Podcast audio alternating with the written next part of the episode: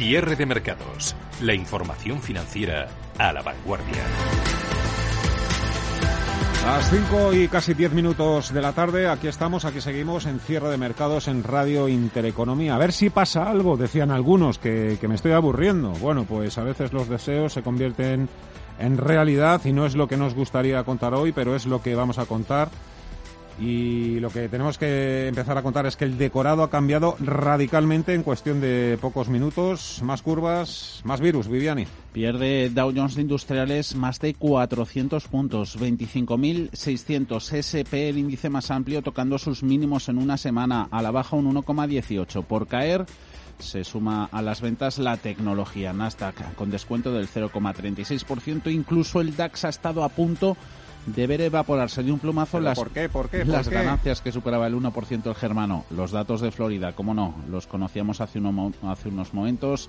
La tasa de positivos en los test en este estado aumenta hasta el 18,4% frente a la anterior que era del 14,1%. Los nuevos casos de contagio vuelven a meter el miedo a los inversores. Esa es hoy la clave. Los máximos del Nasdaq repiten además mucho, sobre todo si uno no está allí y ve cómo otros dan palmas con las orejas mientras estamos a verlas venir. La subida de algunos valores es espectacular, irracional, dicen otros. Y ya lo de ganar dinero en la bolsa, eso ya es otra historia. Hoy nos estamos dando un paseo a la baja y llevamos así ya unos cuantos días con la excepción de casos aislados.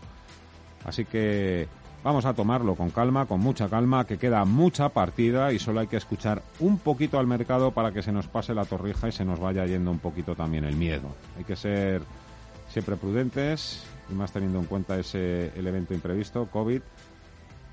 Y hay que tener muy en cuenta que un acierto, un solo acierto no compensa tres descosidos, así que hay que apuntar, apuntar por apuntar, eso es una soberana tontería, hay que afinar bien el punto de mira y no quedarse atontado o hipnotizado porque una empresa cotice a su precio más alto y otra empresa al más bajo. En pocos días arranca además la temporada de resultados y realmente hasta 2021 mm, lo más probable es que no sepamos si esa acción o ese activo por el que hemos apostado estará entre los ganadores o entre los perdedores. Queda mucha partida. Pero no me negarán que perder en un mercado que sigue siendo alcista puede llegar a ser el colmo de los colmos. Para ganar, el mercado tiene que subir primero y para subir lo necesario es que deje de bajar. ¿Ha dejado de bajar el mercado? Esa es la pregunta del millón y también la obsesión de muchos por comprar abajo, abajo, abajo del todo para ahorrarse unos centimillos. ¿Por qué no nos preguntamos también dónde podrá estar la bolsa dentro de uno, dos o tres años? Si creen ustedes que las cosas estarán mejor, no perdamos más el tiempo. Trabajamos, seguimos trabajando con la hipótesis de que la economía ha empezado a recuperarse, que no va a haber bloqueo que se van a perder muchas empresas, pero menos de lo que nos temíamos durante el confinamiento, y que los 13 billones con B de dólares en estímulos fiscales y monetarios y tipos de interés en mínimos históricos son el mejor sustrato para la bolsa. Puede sonar extravagante, presuntuoso, incluso chulesco, pero, pero es muy posible que podamos acabar el año en positivo. Ya sé que decir esto en un día como hoy, pues eh, a lo mejor no es lo más conveniente. Desde luego, prematuro es, pero vamos a ir lanzando ya también esa pregunta. Otra cosa es que la subida sea real, que la economía acompañe como debería acompañar a la bolsa y que los bancos centrales no acaben cerrando el grifo. Otro de los grandes patrocinadores de la subida de las bolsas, además de los estímulos, es que nadie esperaba que hiciera una subida a la bolsa. ¿Mm? Eso es un punto a su favor. De la misma forma que una recuperación económica más rápida y más veloz de lo previsto podría ser también el principal enemigo para nuestras acciones además del virus.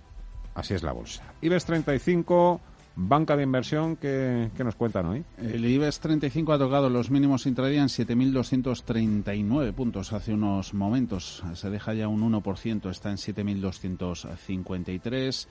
Se mantienen a la cabeza de las pérdidas valores relacionados con el turismo. Amadeus, Hoteles Media ceden ambos títulos más de un 3%. Resbalan las cíclicas, también las inmobiliarias Ocimis y Repsol, las petroleras, uno de los peores sectores tanto en Europa como en Estados Unidos. Solo cinco valores tenemos en positivo, Siemens Gamesa un 4%, Celnex un 0,28%. Entre los bancos de inversión ha hecho una lista en Goldman Sachs Ahora escuchamos a uno de sus expertos, pero ahí esbozan cinco razones que podrían hacer descarrilar la actual recuperación de los mercados de acciones. Según su estratega David Ashley, el peligro de una segunda oleada en los contagios de coronavirus no está entre ellos. En esa lista está que los bancos centrales den marcha atrás a sus políticas de estímulo. Segundo, la posibilidad de ver más cercana posibles subidas en impuestos en Estados Unidos. Tercero, que los demócratas barran en las elecciones presidenciales de noviembre. Cuarto, la interrupción del acuerdo comercial entre Estados Unidos y China. Ya el cinco factor sería la posibilidad de ver más impagos en el ciclo de crédito.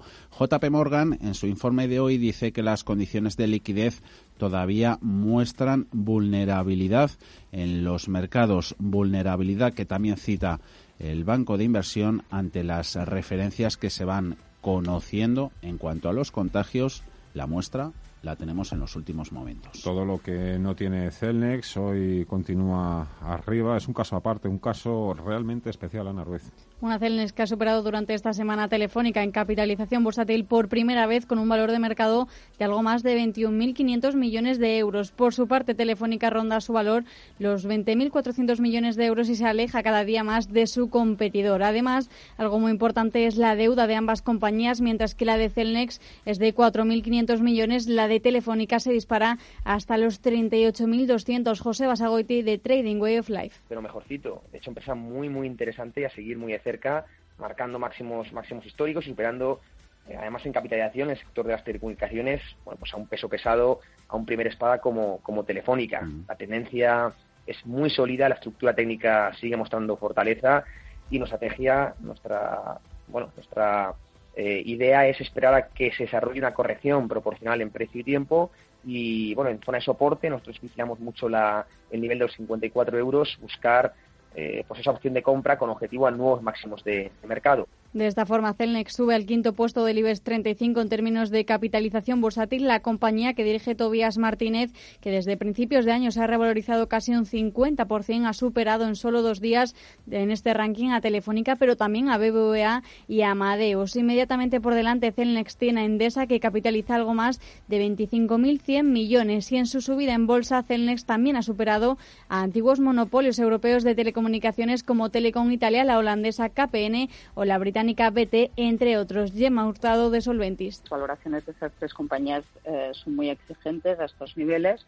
Eh, pero es cierto que si eh, se tuerce la visibilidad económica van a ser compañías que van a continuar haciéndolo bien contra mercado, ¿no? porque básicamente sus negocios están muy desligados del ciclo. El Next por puro crecimiento inorgánico en la consolidación del sector eh, de torres en Europa. Se da, se da, la circunstancia, además, que el principal motor de crecimiento de Celnex ha sido la compra de emplazamientos y antenas de telefonía móvil a operadores de Francia, Italia, Reino Unido, Suiza, Holanda, Irlanda, Portugal y España, como hace Orange y la propia Telefónica. Sin embargo, la operadora que preside José María Álvarez Payete no ha sido capaz de rentabilizar estos activos en bolsa, a pesar de que posee 50.000 emplazamientos en todo el mundo. Para ello ha creado la filial Texius y posteriormente la nueva división Telefónica Infra con el fin de monetizar estas infraestructuras, pero ese impulso no se ha visto aún reflejado en la cotización que se mueve en mínimos históricos. Además, el mercado ya da por hecho que Celnex llevará a cabo una ampliación de capital, según Bloomberg, de hasta 3.000 millones de euros. Recordemos que ha realizado dos ampliaciones la compañía en 2019 por un importe ya conjunto de 3.700 millones. Juan Esteve, Zona Value. Yo creo que ese tipo de operaciones, esa hambre de inversión la hay, esa capacidad o, esas ansias de la gente de invertir, de encontrar buenos valores. En el IBEX lo hay, el Celnex es un gran valor y yo creo que esa operación puede impulsar la cotización de la compañía a cotas todavía más elevadas de las que estamos ahora mismo. Con esta operación que la compañía está estudiando, reforzaría su posición de cara a realizar nuevas adquisiciones, según Morgan Stanley, de cerrar una ampliación de capital de ese volumen. La compañía tendría una capacidad para hacer adquisiciones de hasta 11.500 millones de euros bajo la fórmula de financiación de 50% de deuda y 50% de equity. Morgan Stanley, de hecho, le otorga a la acción de Celnes un precio objetivo de 65 euros con la recomendación de sobreponderar. Cierre de mercados. Radio Intereconomía. Fernando La Tienda.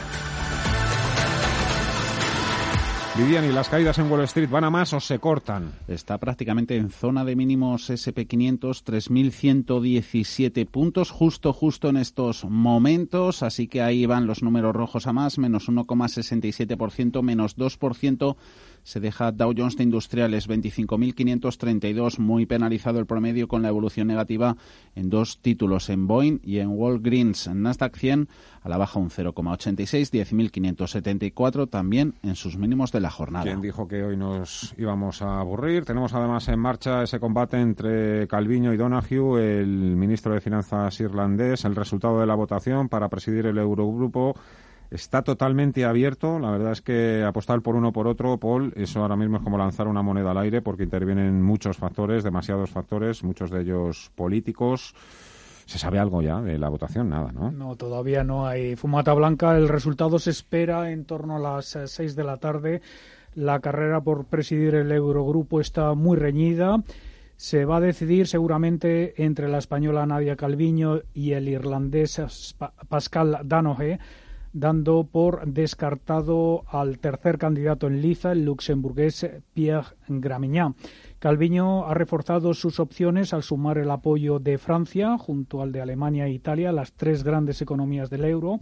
También cuenta con los apoyos de Portugal, Finlandia y Grecia, pero el voto de cada país se tiene el mismo peso, por muy pequeño que sea. Por eso Chipre, Lituania o Bélgica podrían inclinar la balanza de un lado o de otro. El ganador necesita al menos los votos de 10 de los 19 países que integran la moneda única.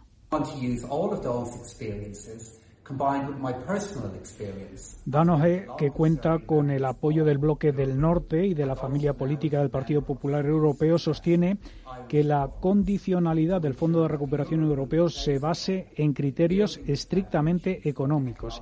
Y es que detrás de esta elección del futuro presidente o presidenta del Eurogrupo está el reparto de las ayudas del Fondo de Recuperación Europeo que van a negociar la próxima semana los líderes europeos. Gonzalo García, director de Economía del área de análisis económico y de mercados de AFI. Eh, fue directora general de presupuestos. Ella conoce muy bien los engranajes del presupuesto comunitario y el plan de recuperación que ha presentado la Comisión Europea se basa en la utilización por primera vez del presupuesto comunitario para responder de manera masiva a una crisis con la emisión de deuda esa, esa capacidad de aunar eh, los temas del euro con los temas del presupuesto comunitario, pues yo creo que es, eh, es un punto añadido a, a sus cualidades para, para, presidir el Eurogrupo, ¿no? Aunque también es cierto que ese, esa opción del plan de recuperación por el presupuesto comunitario quita un poco de responsabilidad al Eurogrupo. Vamos a poner ahora otro nombre sobre la mesa. Es un economista norteamericano, Robert Schiller, es premio Nobel, experto en burbujas financieras, entre otras cosas, y ha hablado recientemente de todo lo que está sucediendo en la bolsa y en la economía. Hay que escuchar siempre atentamente lo que dice Mr. Schiller. Eh, ¿Cómo lo ve Viviani? Mm, ¿Nos hundimos o, salimos a flote? Es experto además en cómo nuestras emociones impulsan las decisiones financieras. Es poco amigo de hacer previsiones, pero Schiller todavía sigue mm, clasificando el actual momento del mercado como de riesgo. Le preocupa la recuperación económica. Aseguraba anoche en una entrevista en CNBC que la gente recuerda los movimientos recientes de los precios y espera que esos se repitan. De ahí ha dibujado los patrones en la actual crisis sanitaria. Un que recuerda que ha habido tres fases separadas de ese rompecabezas en los Estados Unidos, el aumento del 3% en el SP500 desde el comienzo de la crisis, el 30 de enero hasta el 19 de febrero, después una caída posterior del 34% desde esa fecha hasta el 23 de marzo, después el aumento del 40% desde el 23 de marzo hasta el presente. ¿Y qué dice Schiller? Pues que los movimientos del mercado de valores están impulsados en gran medida por las evaluaciones de los inversores sobre la evolución de la reacción de otros inversores a las noticias en lugar de a las noticias así. Cita mucho el famoso momento de mercado, el FOMO, ese miedo a perderse la subida. Según Schiller, eso se ha apoderado de los inversores reforzando la creencia de que era seguro volver a entrar. Pone en duda esta estrategia. Mercados en directo.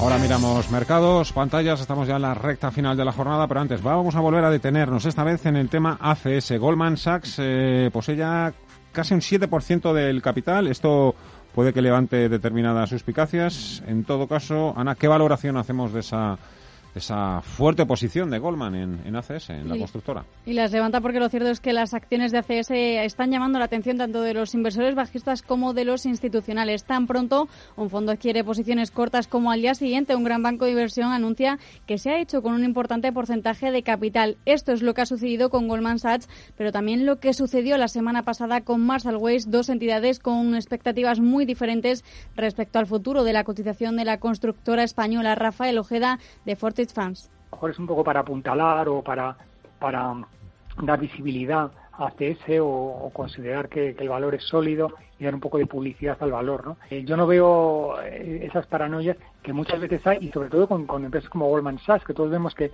el, el secretario del Tesoro de Estados Unidos normalmente sale de Goldman Sachs, una ley no escrita, ¿no? pero yo creo que no hay, no hay que mirar más allá. Goldman Sachs, que ya había comprado hace unos días un 3% del capital de la empresa, un porcentaje valorado en unos 220 millones de euros y se sumaba así a BlackRock y Societe General como inversores institucionales que también confían en una evolución positiva de la acción. Ayer volví a hacerlo y ya cuenta con casi el 7% del capital de la constructora. Además, precisamente hoy paga dividendo la empresa. Nicolás López de MG Valores. En principio no, no tiene por qué haber eh, nada extraño. Tampoco sabemos exactamente por cuenta de quién compra Goldman Sachs y bueno, entiendo que es, que es algo, algo normal. Y lo cierto es que desde que comenzara la crisis ACS ha sido uno de los principales objetivos de la bolsa española para los inversores especuladores. Eso es evidente que existe un choque de perspectivas entre los inversores institucionales y los bajistas. Por ahora se ha desplomado un 29% en lo que va de año, aunque también es cierto que los números rojos se han recortado en los últimos dos meses, donde ha ganado un 40% la empresa tras las múltiples muestras de fortaleza financiera que ha transmitido al mercado. Las 5 y 26, IBEX 35, 7225, abajo un 1,4%. El IBEX y sus primos europeos van a cerrar en mínimos. Incluso el DAX, que le hemos visto subir, a eso de las 3 de la tarde ganaba el índice germano más de un 1%, con una de las buenas noticias que ha habido hoy en Europa, esas previsiones de resultados del fabricante de software SAP. Ha llegado a subir el valor más de un 7,5, ahora tiene subidas del 5,6%. IBEX 35, nuestro selectivo, marcando los 7.231, hace apenas 4 o 5 minutos tocaban los mínimos intradía en 7.221. Glenn Chapman, Banco Sabadell. Estamos un poco en un impasse, los niveles alcanzados, la verdad, y, por la época en la que estamos somos vulnerables, digamos, a, tomas de beneficios con cualquier excusa con cualquier excusa que pueden servir. Lo lleva haciendo durante las últimas jornadas los datos de contagios y nuevos casos en estados de Estados Unidos. Ahora damos cuenta de los de Arizona. Ya han aumentado un 3,7% en el último día, en línea con la media de las últimas siete jornadas. Una jornada eh, en Estados Unidos mirando donde se ha dado cuenta de un buen dato, al menos mejor de lo esperado, de peticiones semanales de subsidios por desempleo. Pero allí las grandes empresas siguen anunciando despidos. United Airlines, Walgreens Boots, esta cadena de farmacias, miembro del Dow, junto a Boeing es la causante de ese agujero de pérdidas en el promedio que superan en estos instantes los 460 puntos en 25.602. También ha habido reducciones de plantilla, anuncios a lo largo de las últimas horas en Wells Fargo y en Harley Davidson. Daxetra aumenta está resistiendo en el alambre, prácticamente muy planito en los 12.494 puntos. Y ya por valores en el IBEX 35, Amadeus Hoteles Melia, los grandes perjudicados, Hoteles Melia que le ha quitado de su cartera ibérica Oros, las mayores subidas para Siemens Gamesa sigue firme, 4,19 ganancias en otros tres valores nada más, en Red Eléctrica, en Celnex y en Móvil. Como el mercado empiece a sospechar que puede haber nuevos cierres de las economías, malo. ¿eh? Cuidado, lo raro también es que el mercado haya subido con las malas previsiones que sigue habiendo sobre el virus. Y los comentarios del doctor Fauci en Estados Unidos, desde luego, no están ayudando hoy en nada a las bolsas. También es necesario que nos demos un baño de, realidad. Sergio Ávila IG, ¿qué tal? Muy buenas tardes, Sergio. Hola, ¿qué tal, Fernando? Muy buenas tardes. Uy, hoy ha cambiado mucho el decorado en los últimos minutos, ¿eh? Sí, sí, sí, la verdad que lo que nos está marcando además, si nos fijamos en el SP500, lo que estamos viendo justamente hoy es un cruce a negativo en los indicadores, o sea, nos está indicando una divergencia bajista, con lo cual sería para aquellos que hacen swing trading, ¿no? hacen operativa en índices más allá de un día, pues los que entraron el lunes día 29, que era justamente cuando daba entrada, hoy nos estaría dando señal de señal de venta, ¿no? con una envolvente bajista además que nos está dejando la vela de hoy frente a la de frente a la de ayer. ¿Qué nos indica esto? Bueno, pues lo que nos indica es que seguimos estando dentro de una tendencia alcista, pero que no hemos salido del lateral, ¿no? del rango lateral que se encuentra entre los 2.936 y los 3.224. Eh, por tanto, bueno, parece que durante las últimas jornadas hemos llegado, nos hemos acercado a esa parte alta del rango y que ahora toca la parte correctiva, ¿no? O sea, que estar pendientes a ver hacia dónde, hacia dónde baja, si, si es que continúa. Si es que continúan las caídas. eh, ya hablando de empresas, Siemens Gamesa hoy subiendo un 4%, completamente a contracorriente del mercado, ¿qué, qué hay ahí? Bueno, parece que los inversores están valorando muy bien el negocio que tiene, el negocio offshore, ¿no? que lo ven como un negocio defensivo y que no depende mucho del ciclo. Además, opera también dentro del sector de las renovables, que ahora mismo está de moda ya y que es de los que mejor funcionan en España y eso es lo que está haciendo que Siemens pues siga tirando hacia arriba. ¿no? Hemos visto como varios, eh, varias casas de, inversión han aumentado su recomendación. Citigroup lo ha subido el precio objetivo de 17,50 a 19, lo hizo también la semana pasada HSBC y Credit Suisse, y es un valor que ahora mismo es de los que más fortaleza siguen mostrando dentro del IBEX 35. ¿no? eh, de hecho, justamente está generando eh, nuevos máximos del último año, y eso habitualmente suele ser una buena noticia, rompiendo un gran lateral por arriba en el que se encontraba desde noviembre de 2008 y esto bueno pues puede ser un síntoma de que puedan continuar con las subidas en, el valor. Por tanto bueno pues un valor que creo que es interesante para tener en cartera o comprar en correcciones a nivel sectorial los laboratorios la salud las empresas que cotizan dentro de estos sectores en España son lo mejor de lo mejor. Ahí tenemos unos cuantos eh, bueno nombres propios. Eh, está Farmamar está Robi Reyofre eh, de todas con cuál te queda Horizon Genomics con si tuvieras tú que, que elegir o cuál crees tú que desde el punto de vista técnico presenta mm, mejor oportunidad? Pues yo ahora mismo me quedaría con Robbie. Eh, justamente lo que está haciendo me, está gustando mucho. Está rompiendo zonas de resistencias importantes. Un gran, eh, pues, eh, un gran movimiento ¿no? de, triángulo roto por la parte superior. Justamente, además, lo va a confirmar con la ruptura del día de hoy de la zona de los 27.10. Creo que esto le da un potencial hacia la zona de los 34. Por tanto, ahora mismo también valorando ¿no? en cuanto a ratios de rentabilidad riesgo creo que es la que más cerca está también de zonas de soporte que tendría soportes en el entorno de los 23.98 así que creo que es la que mejor está posicionada ahora mismo para si quisiera entrar entraría aquí no porque Farmamare me gusta mucho pero se ha dejado mucho de la zona de soportes y no es descartable que si hay una corrección que sea fuerte no quizás sería para vigilar Farmamare y entrar en correcciones correcciones fuertes pero ya no para entrar porque ya se ha disparado y está muy lejos de zonas de soporte. Así que Creo que es la que mejor posicionada está en estos momentos. Hablamos también de recomendaciones que te dice que dicen tus gráficos. Eh, ¿Qué es lo que pues, tiene mejor pinta y peor, claro? Por comentarte algún valor no dentro de ese sector, dentro del sector de la salud, eh, si nos vamos eh, adentro de, Europa, en el DAX, tenemos a Merck, eh, la farmacéutica que hemos visto que esta semana justamente ha firmado un acuerdo con la Unión Europea, tanto Merck como como Roche han firmado dos un acuerdo en el que pues su fármaco el, el Revif que se utiliza como tratamiento para pacientes de esclerosis múltiple parece que podría ayudar a aquellos pacientes que tienen esa tormenta de citoquinas, ¿no? que, que produce esa grave inflamación del sistema inmunológico y que habitualmente pues es lo que ha causado la muerte a muchos pacientes. Eh, esa firma creo que es muy positiva y además justamente coincidiendo con que Merck está rompiendo eh, zonas de resistencia interesantes, ¿no? Justamente ha roto la zona de los 108,90 después de haber hecho una corrección en lateral y creo que puede ser un valor interesante para eh, tener ahora mismo para entrar en cartera, ¿no? para tenerlo en cartera con soporte en la zona de los 100, 101 euros.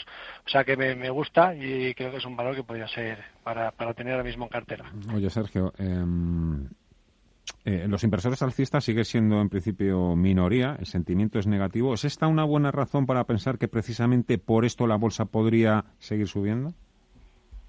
Justo, justamente. Eh, estamos viendo cómo la encuesta de inversores individuales en Estados Unidos nos ha mostrado hoy ¿no? que, ha bajado un poco el sentimiento negativo, el posicionamiento negativo, pero sigue estando, sigue dominando. Tenemos un 42,67% frente a un 27,17 que es 17, perdón, 27,16 que tiene el posicionamiento alcista. Eh, habitualmente suele ser indicadores cuando los minoristas están muy bajistas suele ser un, indicador de sentimiento contrario.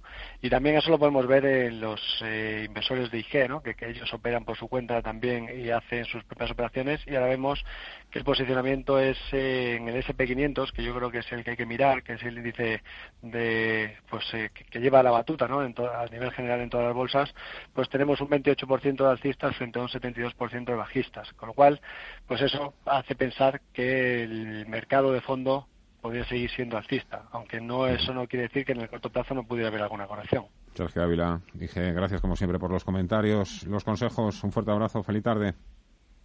Muchísimas gracias, muy buenas tardes dentro de unos días. El próximo día tendremos a Sergio Ávila en nuestro consultorio de bolsa. Hoy turno para Mar Rives de BlackBerry y Gerardo Ortega, tradesecrets.es. Nos espera una emocionante tarde. Podéis ir llamando. 91 533 18 51 o 609 22 47 16 para las notas de voz y WhatsApp. El suelo se mueve bajo nuestros pies y parece que no hay otra salida. De lunes a jueves, consultorio de bolsa y fondos de inversión en cierre de mercados. Con Fernando La Tienda, Radio Intereconomía. Le siguen buscando las cosquillas al oráculo de Maja, ¿eh?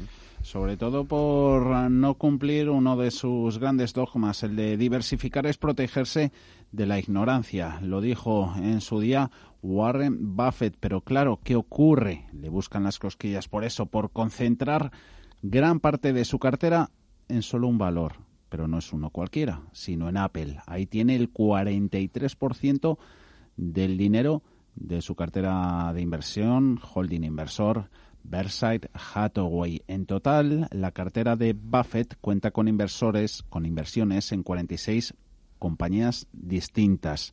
Si se suman entre sí y exceptuando el peso de Bank of America, las 45 no alcanzan el porcentaje que Buffett ha invertido en la empresa de la manzana.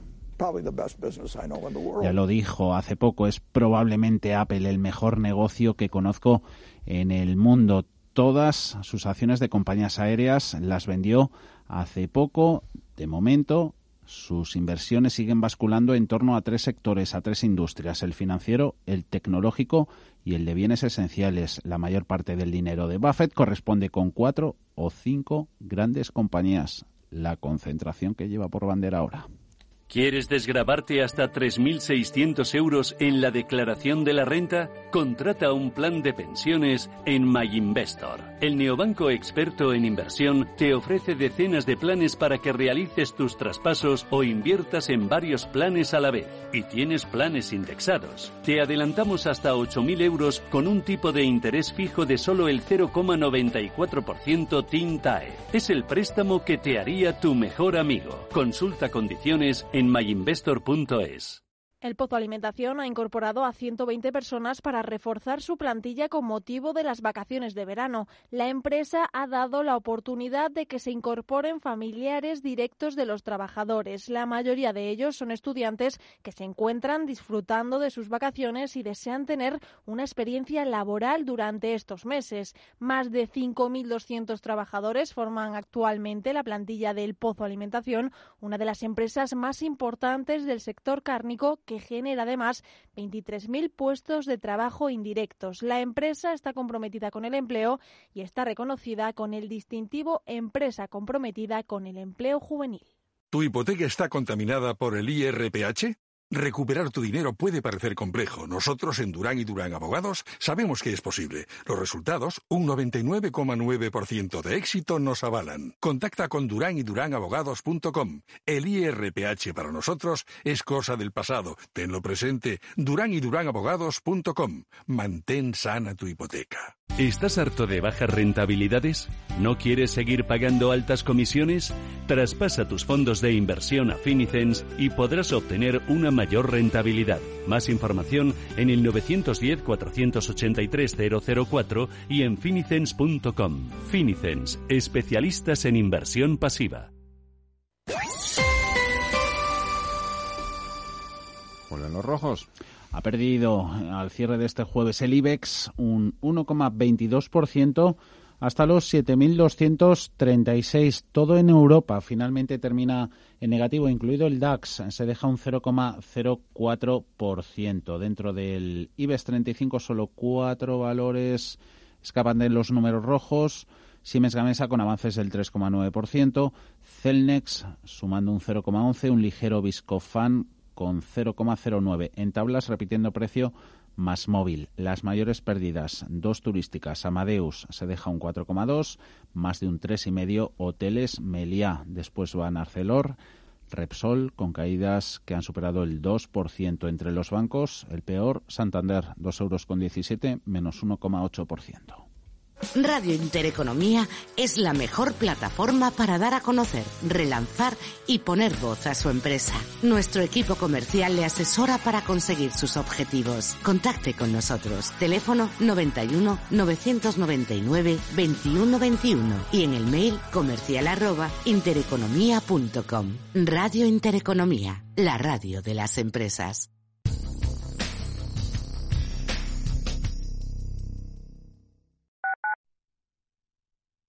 La vida no está para más complicaciones. Por eso, desde hace más de 30 años, en Lexinter Abogados resolvemos problemas como el tuyo. Especialistas resolviendo herencias y divorcios. Lexinter Abogados, un equipo cualificado y comprometido con cada uno de nuestros clientes. Consúltanos sin compromiso. 91 310 0806 o lexinter.es. Lexinter Abogados, resolvemos tus problemas. ¿Quieres saber cuánto vale una vivienda? Ad Valor sociedad de tasación homologada por el Banco de España, valora todo tipo de activos inmobiliarios, obras de arte, empresas, para asesoramientos, hipotecas. Nuestra red nacional de expertos realizará una tasación profesional, rápida y eficaz. 986 95 95 atvalor.com. Porque te valoramos. Descubre una mejor forma de invertir con Finanbest, agencia de valores. 50.000 fondos seleccionados para ti, monitorizados día y noche, con menos costes y más rentabilidad en asociación con el mayor banco de Europa. Entra ya en finanbest.com y gestiona tus ahorros en un solo clic. Prístino es una casa de comidas contemporánea situada en el Paseo de Eduardo Dato 8 de Madrid. Nuestra carta incluye platos madrileños tradicionales y se completa con sugerencias del día, carnes y pescados, callos, verdinas, potajes, pisto, rabo de toro. Contamos con una amplia terraza. Prístino, Eduardo Dato 8. Reservas en el 91 737 3640 y en restaurantepristino.com. Radio Intereconomía es la mejor plataforma para dar a conocer, relanzar y poner voz a su empresa. Nuestro equipo comercial le asesora para conseguir sus objetivos. Contacte con nosotros. Teléfono 91 999 2121 y en el mail comercial arroba intereconomía.com. Radio Intereconomía, la radio de las empresas.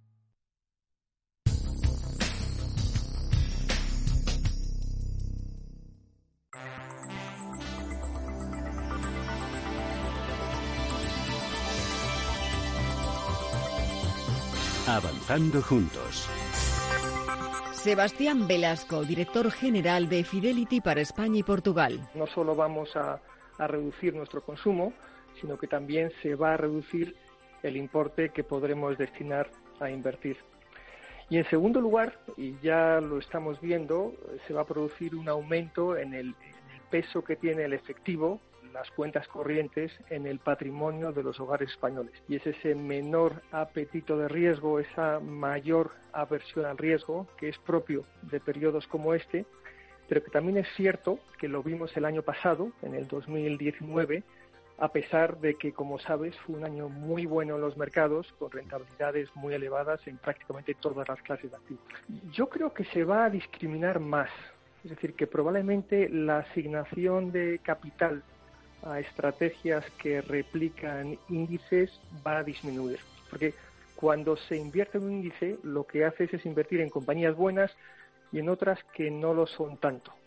Y las menos buenas probablemente en esta etapa no se van a ver beneficiadas de esa marea que eleva a todos los barcos, por utilizar un símil, y que es lo que hemos tenido en los últimos años. Más bien al revés, lo que va a ocurrir ahora es que muchas de esas empresas más débiles van a tener fuertes problemas de liquidez y probablemente dificultad en renovar su acceso a crédito. Con lo cual, probablemente veamos menos gestión indexada, por llamarlo así. Y luego, por otro lado, yo creo que se va a seguir avanzando en ese proceso de, globalización o de internacionalización a la hora de invertir. En, España, los españoles somos muy, muy dados a invertir en compañías españolas, europeas. Tenemos el llamado sesgo local que nos hace pensar que es mejor invertir en lo que nos pilla más cerca. Invertimos muy poco en China o en Asia a pesar de la importancia que tienen en la economía mundial.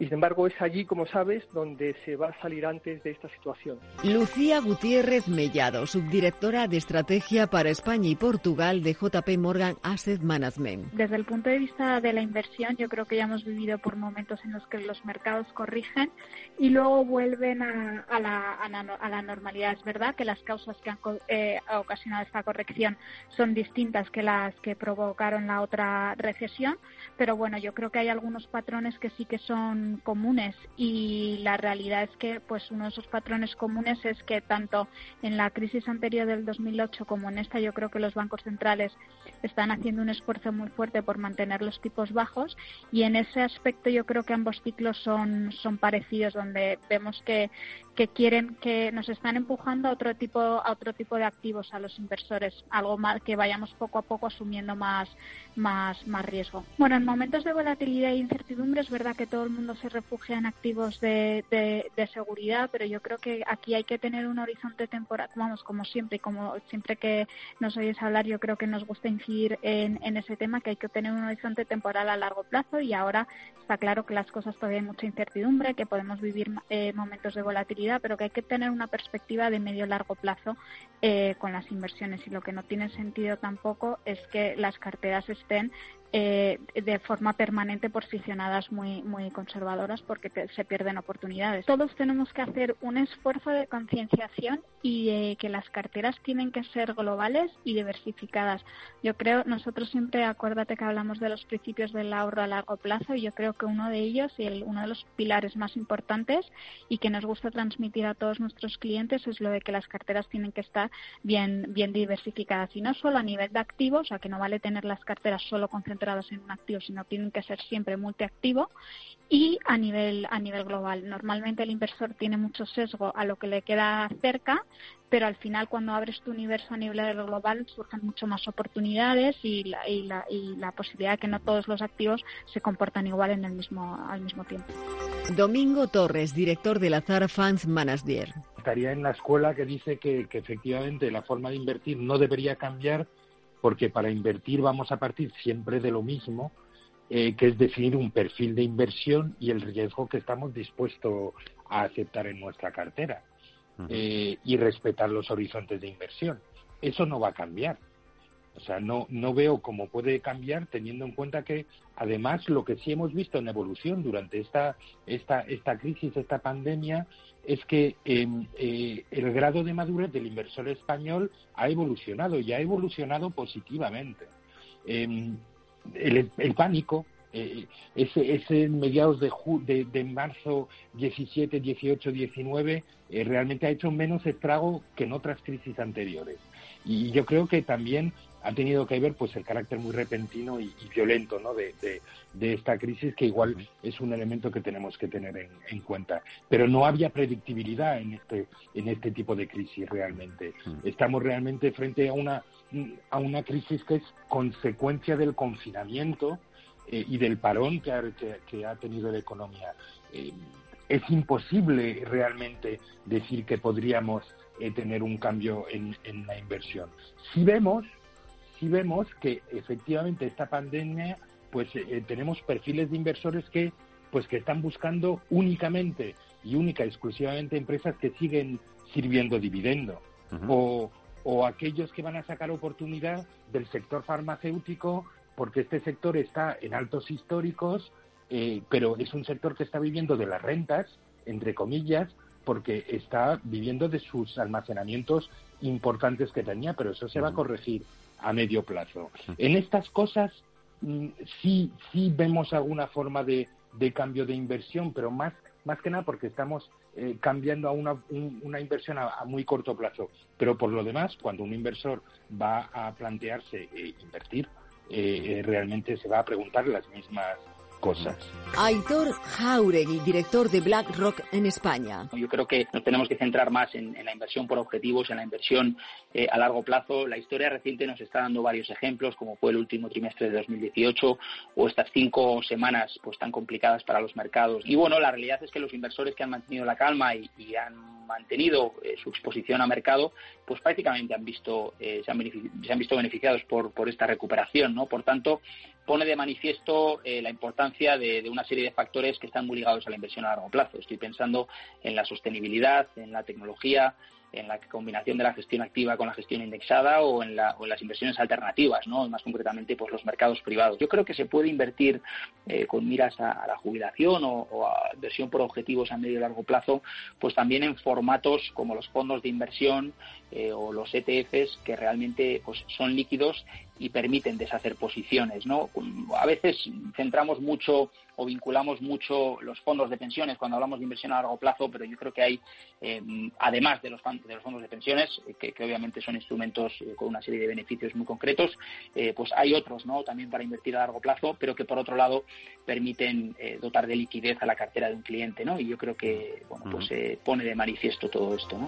Jaime Albella, director de ventas de AXA Investment Managers. Va a haber muchos cambios de hábito y recordad que dos tercios del consumo, o sea, dos tercios del Producto Interior Bruto a nivel, sé, en Occidente, ¿no? pero Estados Unidos, Europa, eh, es consumo, con lo cual si cambian los hábitos de consumo, eh, van a cambiar los beneficios y los ingresos de las empresas, con más afectas ¿no? al consumo y por ende sus valoraciones y nos tenemos que adaptar. la famosa frase ¿no? de renovarse o morir, que hay como dos economías, una economía antigua, un mundo gris que crece muy poco y obviamente por esas compañías y esas inversiones el crecimiento va a ser bajo, pero sí que llevamos eso, pues ya 5, 6, 7 años intentando buscar nichos de crecimiento, esos nichos dentro de la economía que creemos que van a crecer por encima del crecimiento global sistémico, ¿no? Y varios de los nichos, pues es la parte de robótica, la parte digital, longevidad, que lleva ya muchos años, ¿no? Pues al final la inversión de la pirámide poblacional y el efecto que tiene en el consumo.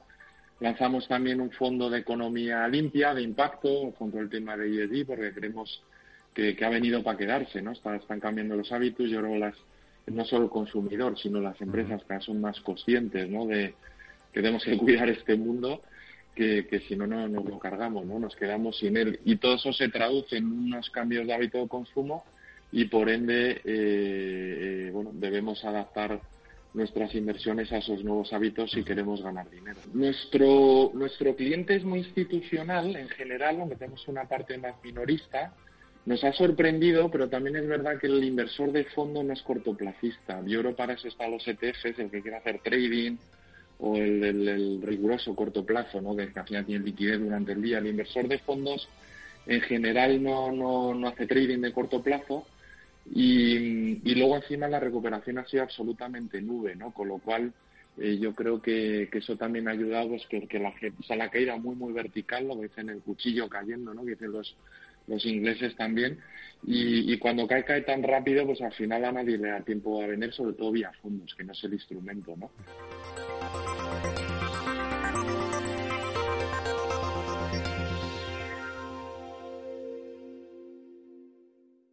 Si buscando apartamento en Torrevieja descartas los que tienen muebles de diseño, una alfombra persa y una escultura rara, encontrarás el apartamento pintón a pie de playa que tú quieres.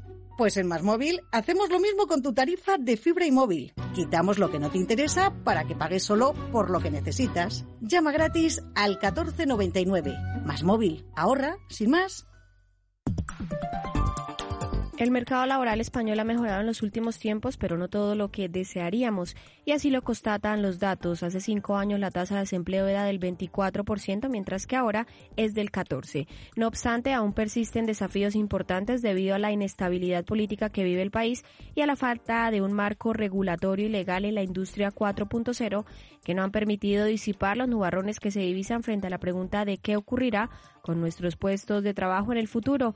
Y es que el estancamiento salarial, el subempleo y la automatización son los principales retos de presente y futuro a los que nos enfrentamos. Los trabajos del futuro y también cada vez más los del presente serán aquellos que los robots no podrán realizar, por lo que las soft skills, es decir, las cualidades personales que están relacionadas con la perspectiva emocional y social, tendrán mucho valor. Además, la creatividad o el liderazgo serán indispensables para tener éxito en el ámbito laboral y marcar la diferencia. En España, la apuesta por la innovación y la transformación digital de nuestras empresas es ya una realidad, así como la creación de nuevos puestos de trabajo que no existían hace 10 o 5 años. Además, el desarrollo positivo en tecnología ha sido la creciente ventaja competitiva del país y ciudades como Madrid o Barcelona, considerados auténticos hubs tecnológicos, son buenos ejemplos. Esto ha supuesto que España consiga el quinto puesto en Europa por número de proyectos digitales de inversión extranjera, justo por detrás de Reino Unido, Alemania, Francia e Irlanda. Debemos aprovechar esta tendencia pese a la actual situación de incertidumbre y abordar una nueva política económica y laboral que genere confianza. El gobierno español debe fomentar la formación profesional para adaptarnos al cambio tecnológico, evitar a toda costa el estancamiento salarial y estar preparados para la revolución industrial 4.0 que está más cerca de lo que creemos.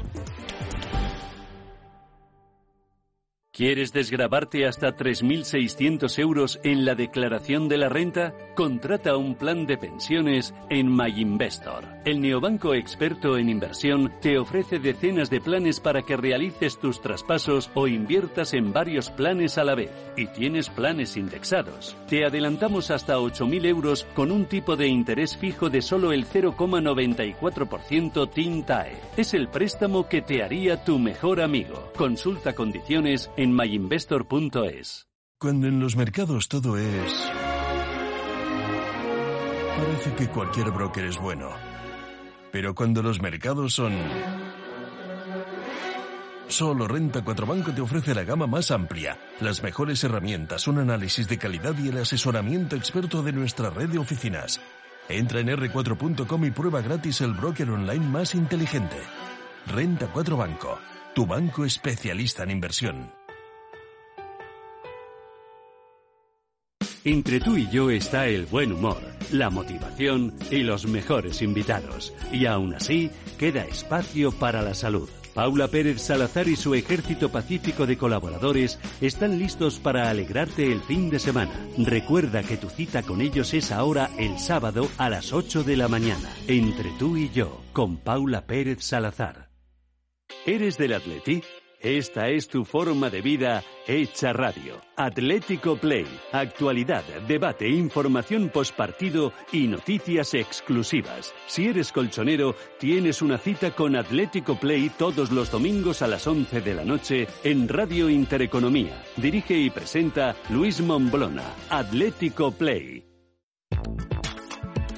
El índice de precio selectivo de acciones, conocido como IPSA, es el principal índice bursátil de Chile. Lo elabora la Bolsa de Comercio de Santiago y se corresponde con un indicador de rentabilidad de las 30 acciones con mayor presencia bursátil. La lista se revisa anualmente. En su cálculo, el índice considera todas las variaciones de capital de cada acción incluida en el índice, ponderada por el peso relativo de cada una de ellas, siendo dicho peso calculado a partir de una fórmula que considera tanto la capitalización bursátil como el número de transacciones y el free float. El IPSA es calculado desde el año 1977, estando en un primer momento hasta el 80 separado en dos índices, uno de acciones con alta presencia mayor al 75% y aquellas de baja presencia entre el 30% y el 75%. Hasta el año 2002 el IPSA se calculaba utilizando como base 100 el nivel del índice a principios de cada año, siendo modificadas las empresas que lo componían de manera trimestral. Pero a partir del año 2003 las acciones que componen el IPSA se establecen el 31 de diciembre de cada año y se utiliza como base 1000 dicho día. El índice ofrece bastante seguridad a los inversionistas, especialmente en lo que se refiere a las empresas de servicios públicos básicos como el agua, electricidad y comunicaciones. Muchas de estas empresas son las que se encuentran con mayor ponderación en el índice. El IPSA fue el índice más rápido en recuperarse en América Latina tras la crisis económica mundial de 2007. Gracias.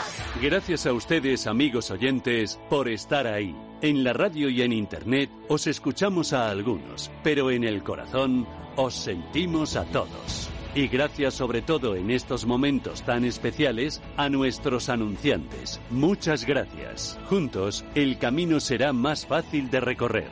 Radio Intereconomía. Comercial arroba intereconomía.com. Gracias. La Hora de Miguel Ángel es un programa dedicado a la salud y la prevención de enfermedades. Con un lenguaje claro y sencillo, te explica cómo llevar una vida saludable. Todas las noches a la una y media de la madrugada en Radio Intereconomía.